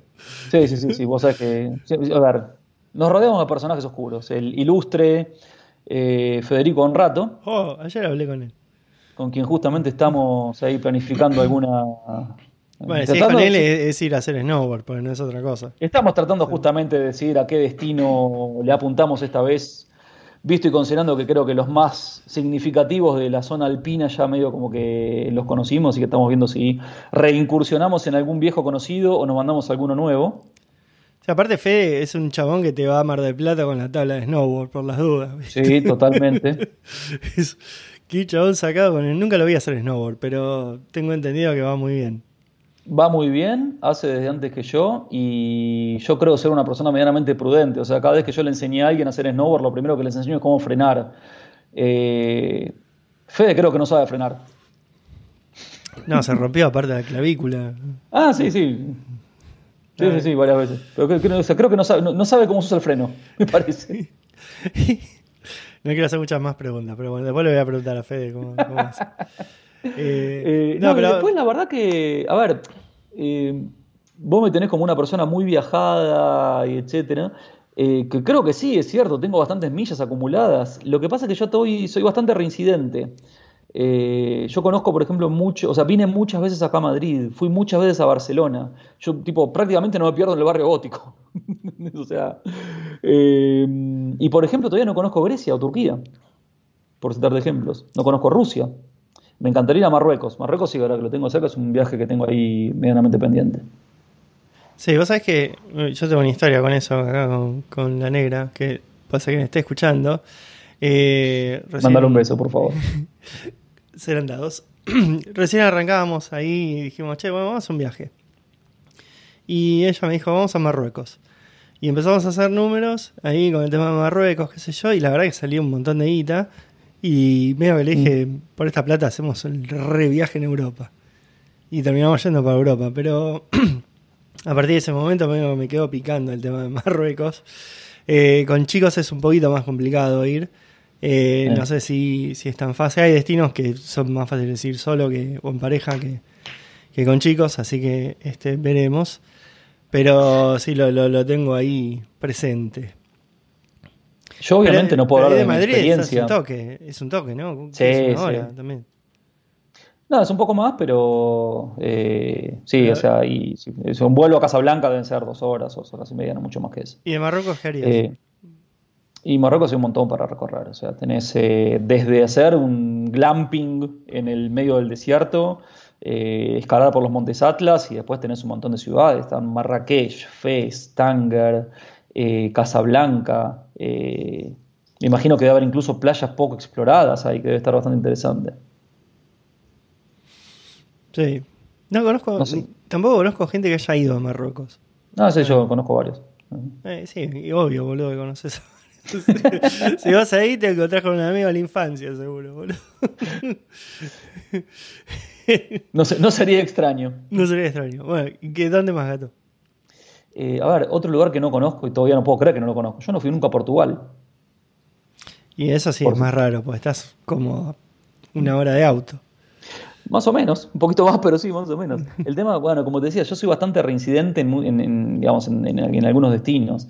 Eh, decía acá, Madrid, Barcelona, vine un montón de veces. El norte de Italia, Milán, Torino, fui un montón de veces también. Eh, no sé, me falta, me, me- me falta bastante. O sea, los países escandinavos me faltan.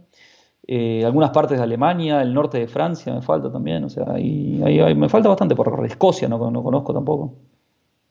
Cosa está muy buena. Falta bastante, sí. Irlanda sí recorrí. eh, Inglaterra, bueno, Inglaterra también me falta bastante Inglaterra porque técnicamente, o sea, a Londres fui un montón de veces, pero fuera de Londres, te digo que esta escapada a Brighton que te contaba, Sí, que te de- contaba de antes, metimos alguna escapada a Canterbury, pero por ejemplo, que yo a Cambridge no fui, a Oxford no fui, a Bath no fui. eh, eh, Obviamente, a ver, también hay un montón de lugares que te puedo decir que yo conozco, que uno no va específicamente, pero son lugares a donde eh, vos vas cuando estás viviendo ahí. Like what? ¿Cómo que? A ver, en 10 años viviendo en Washington, eh, yo, hay un montón de lugarcitos en las afueras de Washington que si no vivís en Washington no vas.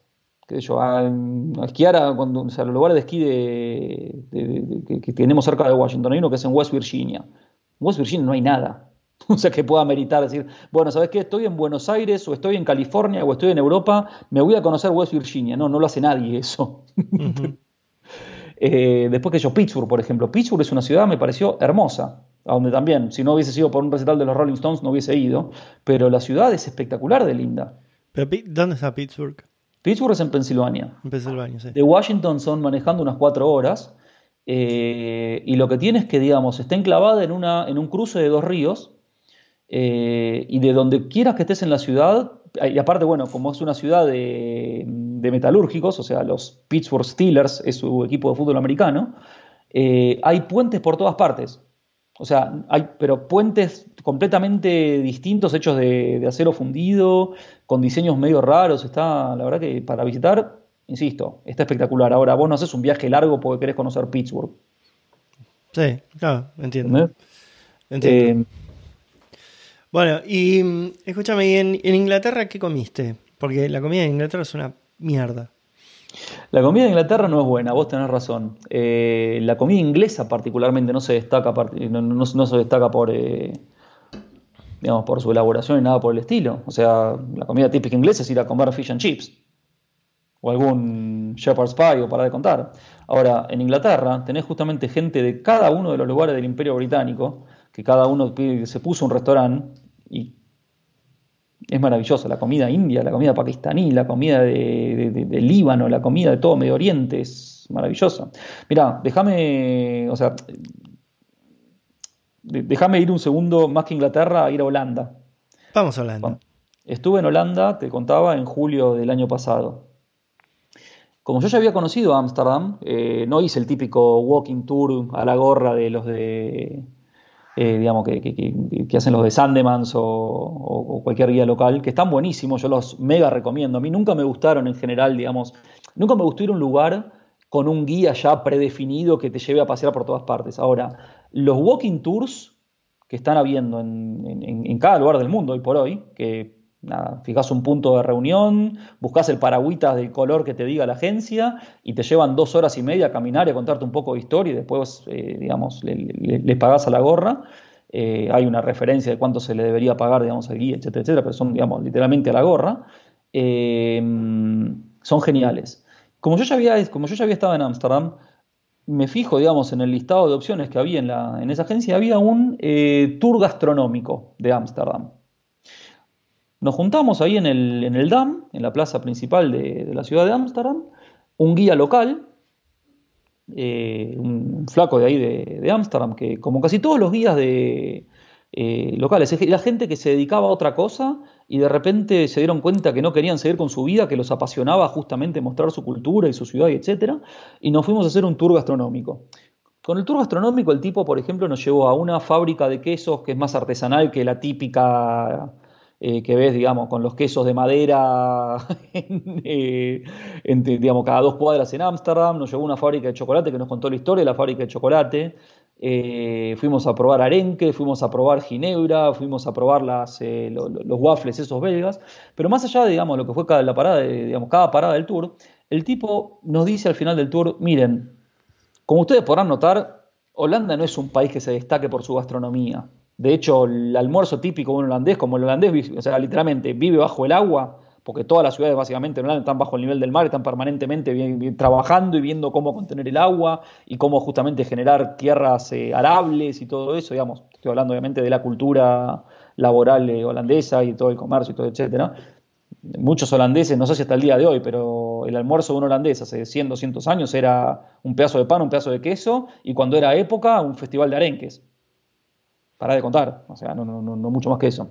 Lo que el tipo destacaba era dos cosas. Primero, que en, que en Ámsterdam había un montón de restaurantes que dicen, sí, comida auténtica italiana y un montón de banderitas. El tipo decía, si ven una bandera de un país, ese lugar no vayan a comer, porque ni es auténtica ni es de ese país. De la misma forma que en Argentina está supuestamente la mafia china detrás de todos los supermercados chinos, en Holanda aparentemente está toda la mafia egipcia detrás de todos los restaurantes étnicos de, italianos, argentinos, etcétera. Eh, hay una mafia, no sé qué, creo que era de Egipto, pero bueno, algún lugar de Medio Oriente que trae, digamos, que, que, gestiona o regentea, digamos, esos, eh, esos antros. Lo que el tipo nos dice después al final, me dice, bueno, danos una buena noticia, le digo. Me dice, lo que sí realmente es espectacular en Ámsterdam son los restaurantes de las ex colonias holandesas. Y de repente, claro, yo ahí le empecé, a, prestar atención y vi varios restaurantes de Surinam y varios restaurantes de Indonesia.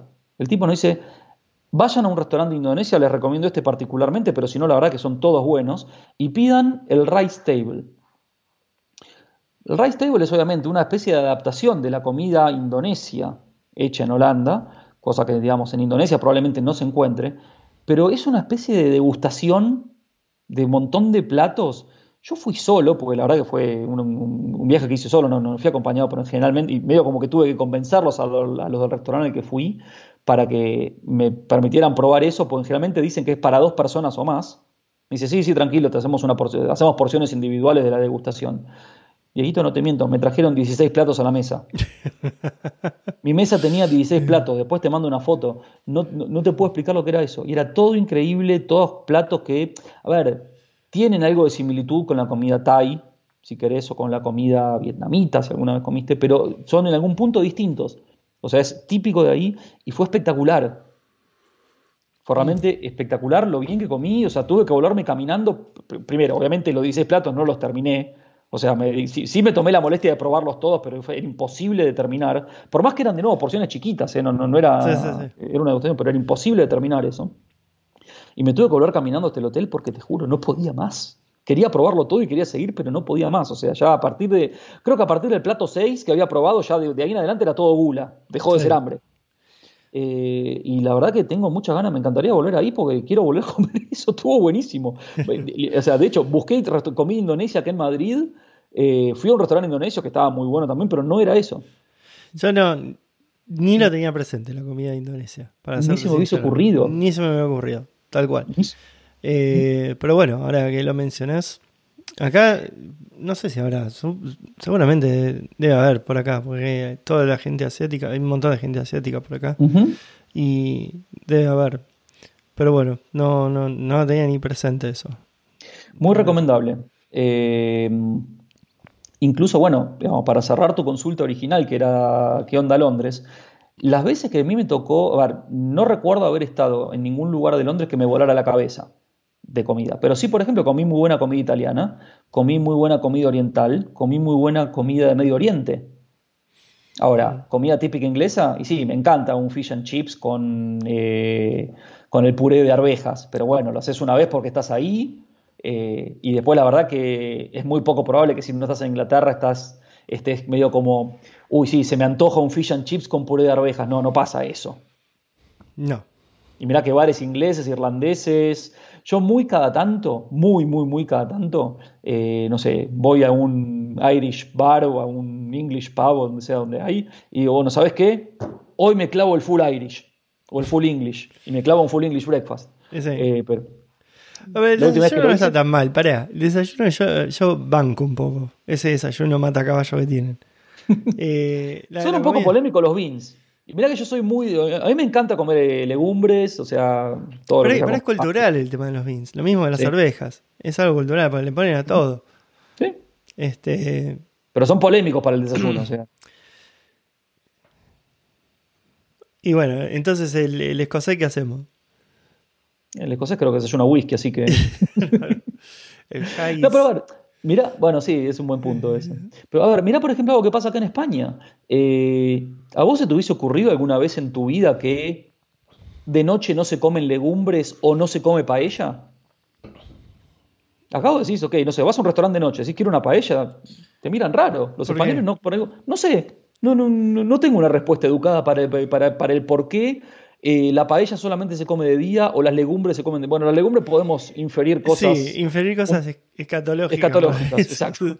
Tratemos de para ese, para ese lado. Pero después la verdad que no, no, encuentro un motivo por el cual no se pueda comer paella de noche. Es muy, o sea, alguno te va a decir, no sé, es muy pesado. Es más pesado que, que comer unas papas bravas y morcilla a la vasca o, o, chorizos a la sidra, porque el tapeo español es eso. Sí, sí, sí, sí. Sí, sí.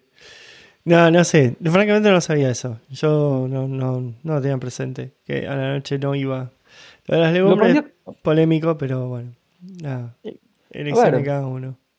Vos sabés que, digamos, cuando vos ves, por ejemplo, las eh, restricciones dietarias de quienes profesan determinadas religiones, si bien, digamos, hay. A ver, están los motivos religiosos, en el caso de la comida kosher o la comida halal, eh, cada una de las reglas que suelen tener esos, eh, esas dietas tienen, o sea, después una explicación científica. A ver, vayamos justamente al caso del de, eh, cerdo. Eh, vos no vas a encontrar a ninguna persona que siga la dieta kosher o la dieta halal que haya puesto nunca un, utensilio de cocina sobre un animal porcino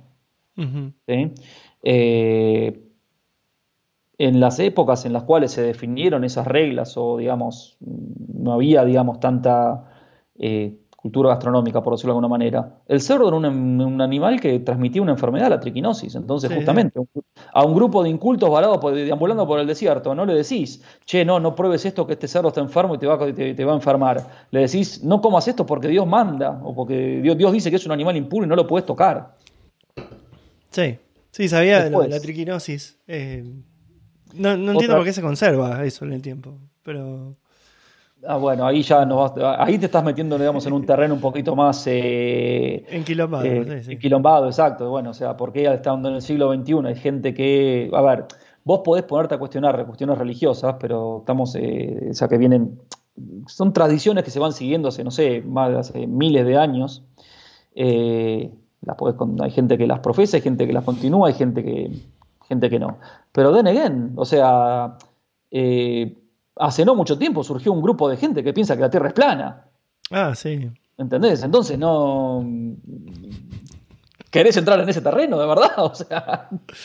Qué locura, boludo. Eso... Hay gente que tiene tiempo al pedo, boludo.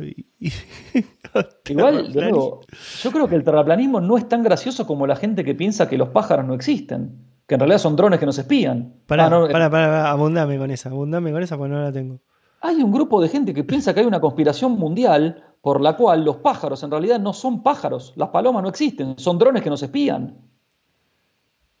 Pero, ¿qué? ¿y la tecnología cómo fue avanzando? Porque las palomas no, existen. A ver, de nuevo, pero a ver, yo tengo una pregunta. si vos ves de nuevo, imagínate que estás leyendo, no sé, un blog o un diario o lo que sea, y vos te enterás de la existencia de estos individuos. ¿Vos realmente dedicarías tiempo de tu existencia para indagar un poco más en qué carajo se basan estos giles? no, son giles, man. Sí, sí, ¿cómo que no? Sí, hay que conocer. sí, me, da mucha intriga. O sea, el, ¿cómo llegaste a ese rayo? me muero de intriga de cómo llegaron a ese rayo. Lo mismo de los terraplanistas, no entiendo cómo llegaron a ese rayo.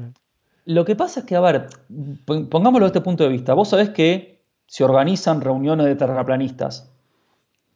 Sí. Y cuando se organizan reuniones de terraplanistas, quien organiza esas reuniones les manda las coordenadas para que, sí, para que lleguen vía GPS. Encontrás la ironía, digamos, ahí, me imagino. Te, te, das cuenta. Ok, listo. Si justamente una reunión de terraplanistas se llega utilizando un GPS, eh, si yo veo que hay gente que piensa que los pájaros son drones para que, nos están espiando, no voy a darle gran importancia para saber exactamente cuál es su racional. Claramente lo único que voy a hacer es tratar de mantenerme alejado de cualquier persona que piense de esa manera porque a mí no me va a aportar demasiado.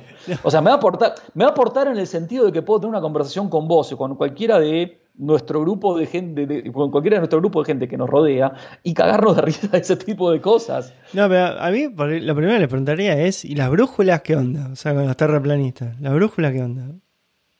O sea, a, dónde apuntan? ¿También son conspirativas?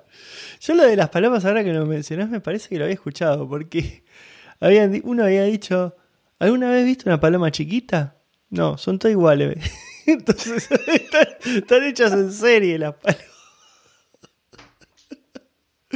No había escuchado, pero sí, a mí me, yo tendría una charla, sí, viste, no, no te digo la entrevistaría, pero sí tendría una charla para, para escuchar cosas y nutrirme de, esa locura. A ver, si vos conseguís alguna persona de esas para tener una conversación como esta que estamos teniendo, yo te hago de agente de prensa, porque te juro, va, a haber mucha, más, mucha, gente mucho más interesada que lo que sea que estemos hablando nosotros.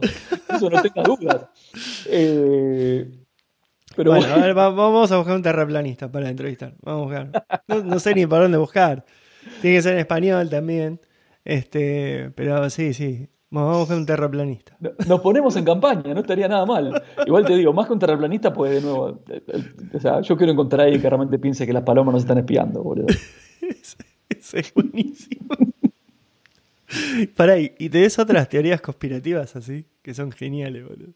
Eh, a ver, que yo haya escuchado y que me hagan caer de risa. A ver, ninguna, ninguna supera la Tierra es plana y las palomas son drones. Eh, pero bueno, qué sé yo, con la última, con, lo que fue toda la historia de la pandemia, han surgido cada... Ah, sí, bueno, ahí sí, sí, sí. O sea, la verdad que bueno, que yo el terraplanista por el momento no mato a nadie, hasta donde yo tengo entendido. Eh, no. ¿qué, sé yo? O sea, si querés que nos riamos de ciertas cosas, explícame por favor cómo hubo escasez de papel higiénico ante una enfermedad que se transmitía por, por vías respiratorias. No, yo supongo que como la gente se quedaba encerrada en la casa, y no salía, tenían previsto papel higiénico para, no sé, cinco años sin salir a la calle. No, sigo sin tener una explicación racional, no, no. Eh, ¿Qué sé yo, No sé. Ahí, mira, no, no voy a defender, no voy a acusar, pero me parece que la gente ante el pánico no reacciona racionalmente. Estamos de acuerdo en eso, pero yo explicamos una cosa. Si entras en pánico, ¿cuál es tu, digamos, cuál es tu necesidad de encarar el apocalipsis con el culo limpio? no sé, capaz que también compraban latas de atún, boludo, para, para sobrevivir Eso, eso tendría un poquito más de sentido. Eso tendría bastante más sentido, sí. Pero bueno. No, sé, no sé, no sé. Acá fue una locura, ¿viste? O sea, ibas a. No había papel higiénico, no había papel de una locura fue. ¿Mm? Una locura. Pero bueno. Vos sabés que Washington, ahora que, bueno, ya que, nos fuimos derivando para este, para este lado, Washington fue un muy buen lugar para pasar la pandemia. En el sentido de que, a ver, lo que es el Distrito de Columbia, nadie es del Distrito de Columbia. Yo en 10 años viviendo en Washington conocí solamente tres personas que nacieron y que se fueron criadas en el Distrito de Columbia, y en la mayoría de los, y creo que dos de ellos fueron conductores de Uber. Todo el resto de la gente que está en Washington es de otro lugar. Obviamente hay mucha gente que vive en Maryland y Virginia, que son los estados que, que, rodean, que los lindantes, gracias. Eh, pero cuando empezó justamente la pandemia, me acuerdo que nos mandaron primero a todos a trabajar desde casa. Entonces la verdad que la ciudad quedó desierta. Entonces, pues todo el mundo se fue a trabajar literalmente desde casa. Sí. Todos los gringos, que tanto, digamos, los que trabajaban conmigo ahí en el banco, como la gente que trabaja en el sector público, se fueron a trabajar de casa. Y recién dos semanas más tarde empezaron con los cierres y esas cosas. Entonces, ¿qué pasó? Nunca hubo un riesgo de colapso de la capacidad sanitaria, de los hospitales, de las farmacias, de las clínicas, etc. Nunca hubo un riesgo de escasez de medicamentos o de escasez de alimentos en los supermercados, porque la verdad es que la ciudad estaba preparada para el doble de gente o más de la que estaba residiendo en la ciudad en ese momento. Mm. Entonces nunca tuvimos, digamos, un, eh, una situación de, eh, ok, no se puede salir de casa o solamente se puede salir si tenés que sacar a pasear al perro, eh, que por cierto, se agotaron los perros de los, Rescue Dogs en Washington. No sé si pasó en otro lado. Sí, acá también pasó eso. Acá todo el mundo salía a buscar perros. Ahora no saben qué hacer con los perros en lugares como Nueva York o Buenos Aires, eh, no, no, no, sé si puedo citar algún otro de que, te, digamos, de que yo esté al tanto, había toque de queda. En Washington, a, ver, a mí no me impedía a nadie salir de mi casa a dar una vuelta, andar en bicicleta, a ir a la casa de alguien más. Lo que estaban prohibidos eran las reuniones entre, entre mucha gente, pero de todas formas nadie quería hacer reuniones entre mucha gente. No, acá también habían dicho home shelter, que era que mm. básicamente vos te quedas en tu casa eh, por resguardo y sí, había lugares públicos que estaban evitados, viste que no, no estaban deshabilitados, pero no.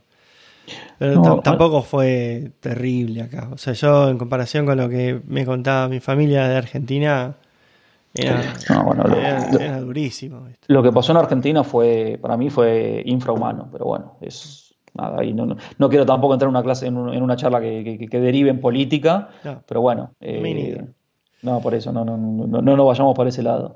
Pero bueno, para, para cerrarte un poco ese tema, en Washington te digo, yo tenía libertad de hacer lo que se me cantara las, eh, las ganas. Simplemente no había lo que hacer. O sea, yo salía a andar en bicicleta, o sea, metía, no sé, dos horas de bici por día. Y si, digamos, la parte en la que no estaba en un trail por, eh, por, digamos, por los bosques, la parte que estaba, digamos, dentro de la ciudad, lo único que veías abierto, y abierto entre comillas, eran los restaurantes, pero que estaban cerrados al público entonces vos veías los restaurantes trabajando y la, gente de, la gente de Uber Eats eh, esperando los pedidos para llevarlos a la casa, para llevarse a la gente a la casa. Después no había nada. Todo el resto estaba cerrado. Todo. Pero salir podías. La, pandemia acá en Estados Unidos, por lo, por lo menos, eh, hizo muchísimo más popular el delivery. Antes no había tanto delivery. A mí en Argentina estaba muchísimo más avanzado el tema del delivery que acá. Y ahora el tema del delivery está funciona mucho mejor. Pero fue a partir de la pandemia, no, no fue hace tanto. Mira, esto que mencionás me hiciste acordar. Una vuelta justamente estaba en Italia, en Milán, con, unos amigos allá, ¿no? Eh, amigos que habían vivido en Argentina y estábamos con amigos de ellos. Y les contaban justamente cómo eran las cosas en Argentina. No podían creer que había delivery de helado. Ah, sí. en Italia, en Italia, no podían creer que había delivery de helado en Argentina. O sea, con suerte tenías delivery de pizza. Para de contar, eso era todo. ¿Querés una pizza? Sí, llamo, me traen una pizza. Y no es que había una cadena de pizzerías. La pizzería de barrio llamás y te traen la pizza. Nada más. Eso era el delivery en Italia. Eh, nosotros, tipo en Buenos Aires, delivery, pero de lo que se sí, Está súper desarrollado el delivery. Total. es súper, súper desarrollado. Y aparte, antes de que aparezcan estas empresas de delivery, porque ya cada uno de los lugares tenían sus motitos, los pibes. Pre-pandemia, pre-Rappi, pre pero, pero, pero como 30 años ¿eh? atrás también. Sí, sí, total. Sí, está súper desarrollado. A ver, volviendo a los asados en, en, mi casa.